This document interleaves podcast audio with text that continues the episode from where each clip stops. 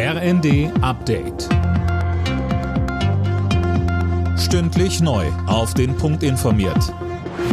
Ich bin Daniel Stuckenberg. Guten Tag. Im Braunkohlestreit um das Dorf Lützerath stehen die Zeichen kurz vor der Räumung auf Konfrontation. Inzwischen sind hunderte Klimaaktivisten in NRW vor Ort. Mehr von Imme Kasten. Am Mittag will die Polizei in Aachen bekannt geben, wie und wann Lützerath geräumt werden soll. Die Stimmung in dem friedlichen Protestcamp droht zu kippen. Am Abend haben einzelne protestierende Steine auf Polizisten geworfen. NRW-Innenminister Reul befürchtet, dass es bei der bevorstehenden Räumung durch kleine Gruppen zu Ausschreitungen kommen könnte. Lützerath und weitere Dörfer am Tagebau Garzweiler 2 sollen für den Braunkohleabbau abgebaggert werden. Im mutmaßlichen Terrorfall Castro Brauxel hat die Polizei am Morgen weitere Gebäude durchsucht.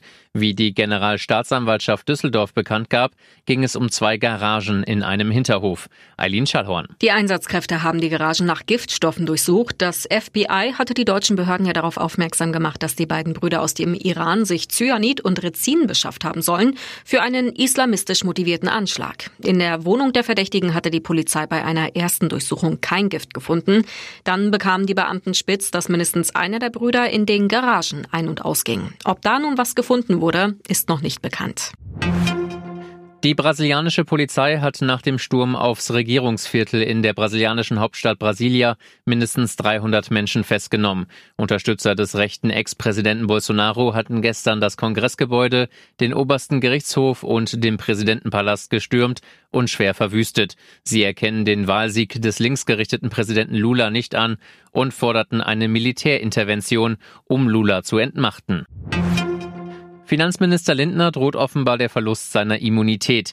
Die Berliner Generalstaatsanwaltschaft prüft laut Tagesspiegel ein Verfahren wegen Vorteilsnahme. Demnach hatte der FDP-Chef eine Videorede für eine Bank gehalten, die seinen Hauskauf finanziert. Alle Nachrichten auf rnd.de